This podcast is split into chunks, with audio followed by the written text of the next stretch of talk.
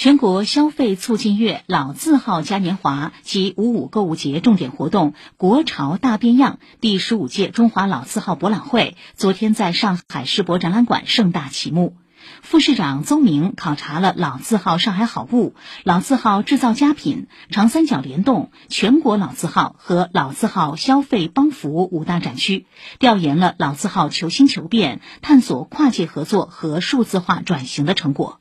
以上由记者刘婷报道。